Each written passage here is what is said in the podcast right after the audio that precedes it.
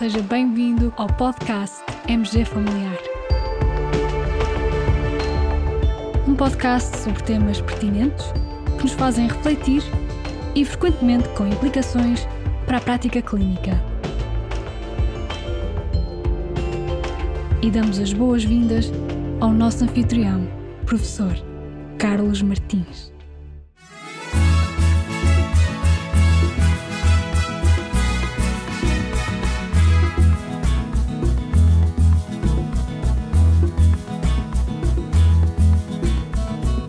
Qual dos seguintes planos terapêuticos de um doente com insuficiência cardíaca inclui os quatro pilares de tratamento da insuficiência cardíaca?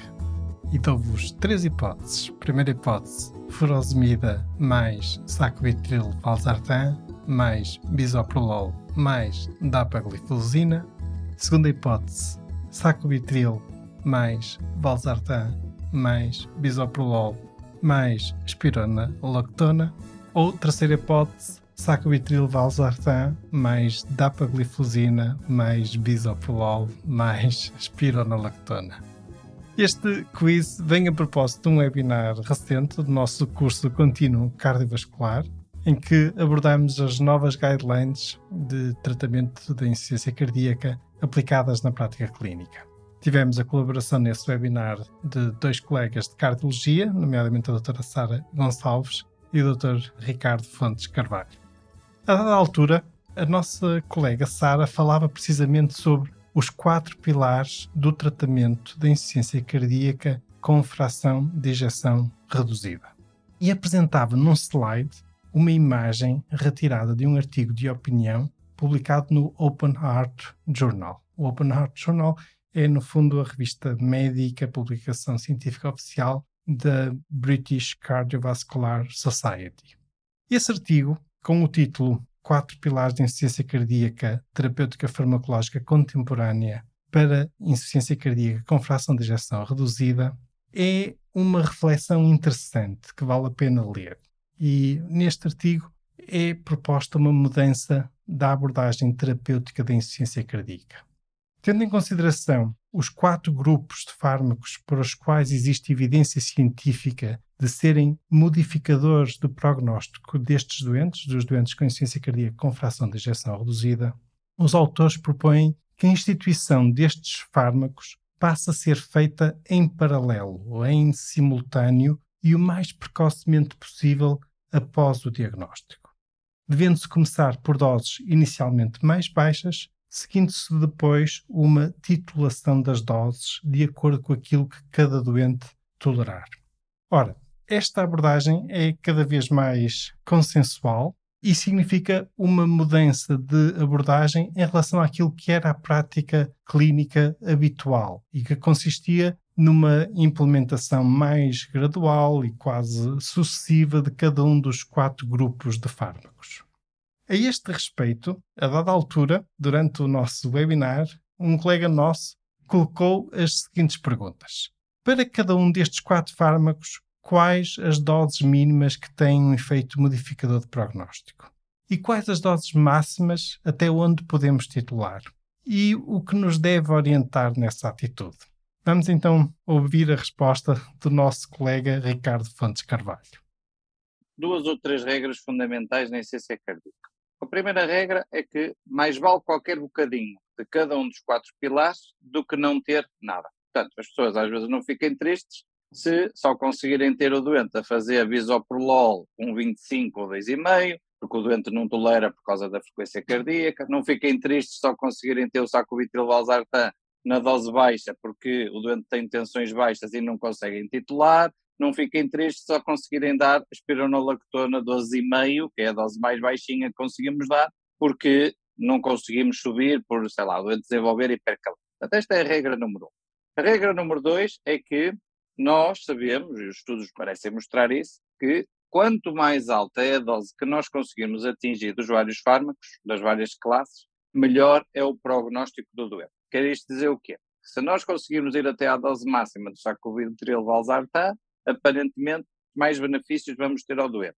Se conseguirmos subir progressivamente a dose do beta-bloqueador, mais benefícios vamos dar ao doente. se conseguirmos subir a dose da espironolactona, mais benefícios vamos dar ao doente. Só não digo isto para o inibidor da SGLT2 porque aqui é fácil. Porquê? Uhum. Porque a dose mínima é a dose máxima e, portanto, é igual, sempre não há titulações e, portanto, em relação à parte do inibidor da SGLT2, é tudo fácil. Terceira coisa, ou melhor, ainda nesta linha da dose máxima recomendada, esta tabela existe nas guidelines, podemos dar aqui só em relação aos fármacos mais frequentes qual é que é a dose alta. No sacubitril valsartan, como sabem, a dose é os 200 mg combinado. Nos bloqueadores beta, nos mais utilizados, o bisoprolol 10 mg, nebivolol 10 mg, carvedilol 25 duas vezes ao dia, é a dose máxima que nós devemos atingir, mas muitas das vezes, e a Sara vê isto também todos os dias, nem todo doente, longe disso, atinge a dose máxima de beta-bloqueador, na espironolactona devemos tentar ir aos 25 ou 50 miligramas de espironolactona. Portanto, são estas as doses máximas dos vários classes de fármacos. E, portanto, nós, depois de iniciar, lá está, um bocadinho de cada, devemos tentar, o segundo passo é ir titulando as doses até ao máximo que, das duas uma, que é a dose recomendada, ou aquilo que é o máximo que o doente consegue tolerar. Sabendo nós que, por questões de frequência cardíaca, de pressão arterial, às vezes é o potássio, às vezes é porque o doente até nem se sente bem, às vezes nem sempre conseguimos chegar às doses máximas dos fármacos e, portanto, o que interessa é dar a dose máxima tolerada pelo doente. A última coisa que eu queria deixar como mensagem é que os sintomas de insuficiência cardíaca é que não devem ser limitação para a introdução do fármaco. O que é que eu quero dizer com isto? Não é por um doente estar em classe 2 ou estar bem, digamos assim, ou seja, não está muito sintomático, que vamos deixar de introduzir os modificadores de prognóstico. Isto é a mesma coisa que num cancro, porque ele está assintomático, não lhe vamos dar a medicação. Não. Mesmo que o doente esteja em classe 2, continua a ser importante a introdução dos vários pilares de tratamento, porque Por causa do tal benefício prognóstico que estes quatro pilares de tratamento trazem ao nosso doente. Vamos então esclarecer agora a resposta ao nosso quiz. Primeiro, os quatro grupos de fármacos considerados como os quatro pilares são então os ARNI, no fundo os inibidores dos receptores de angiotensina e neprilizina, e isto no fundo inclui dois princípios ativos, os beta-bloqueadores, os mineralocorticoides e os inibidores de SGLT2. Obtivemos mais de 250 respostas ao nosso quiz e muito obrigado a todos os que participaram. E, ora bem, uma das hipóteses do quiz incluía a furosemida, que, embora esta hipótese escolhida por cerca de 20% dos nossos colegas, não pertence realmente a qualquer um dos quatro pilares.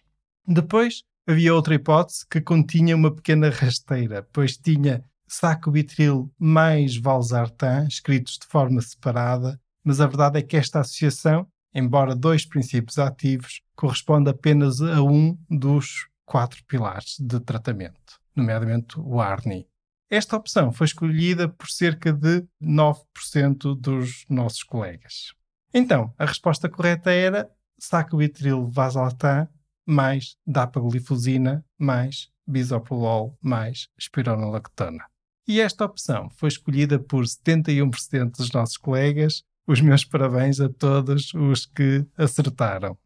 Antes de terminarmos este episódio, quero ainda partilhar a resposta a uma dúvida que tem sido muito frequente nos nossos webinars sobre insuficiência cardíaca. A dada altura, uma colega colocou a seguinte pergunta: Qual a diferença entre requisitar BNP ou NT-proBNP? Não são a mesma coisa? Vamos ouvir então a resposta da nossa colega Sara. A razão pela qual, na prática clínica, passámos a utilizar o NT-proBNP eh, relativamente ao BNP foi devido à utilização do sacubitril valsartan e a instituição desta terapêutica no tratamento destes doentes porque nos doentes que estejam a fazer sacubitril valsartan não se pode valorizar o valor de BNP, só se pode valorizar o valor de NT para o BNP. Portanto, deixa de ser eh, um péptido que se possa, uh, um péptido que se possa valorizar nos doentes que estejam a fazer uh, ARNI. E daí, na prática clínica, ter-se feito a mudança e, atualmente, praticamente só utilizarmos o NT para o BNP, em termos de custos. E ainda a respeito do uso do BNP ou NT Pro BNP, o Ricardo também ainda comentou o seguinte. Em termos de valor diagnóstico, ou seja, aquele doente que estamos a utilizar para fazer diagnóstico pela primeira vez, é indiferente o BNP ou NT Pro BNP. Mas por uma coisa prática, não é? Se o doente está a fazer sacubitril valsartan e uma vez que com o sacubitril valsartan só se pode interpretar o NT para o BNP, o que muitos laboratórios acabaram por fazer é, para não ter os dois, já que vamos escolher um, vamos escolher um que dê para utilizar em todos os doentes. Agora, se os colegas quiserem utilizar isto para um diagnóstico pela primeira vez, num doente que não está a fazer sacubitril valsartan, o valor, quer diagnóstico, quer prognóstico, de um ou outro é mais ou menos igual. Portanto, pode-se utilizar os dois. Depois, como digo, nas questões logísticas, depois há muitos laboratórios que passaram a disponibilizar só o NT para o BNT. Caros colegas, com este episódio partilho o link de acesso ao artigo do Open Art Journal, bem como o link de acesso à tal imagem dos quatro pilares. E ainda o link de acesso às inscrições no curso Continuum Cardiovascular. Só ainda decorreu o módulo 1 deste curso, o próximo módulo será no dia 9 de abril e as inscrições ficarão abertas até esse dia e por isso estáis todos convidados, caso estejais interessados neste curso sobre temas relacionados com cardiologia. Muito obrigado a todos pela vossa companhia neste episódio. Fiquem bem, continuem bem.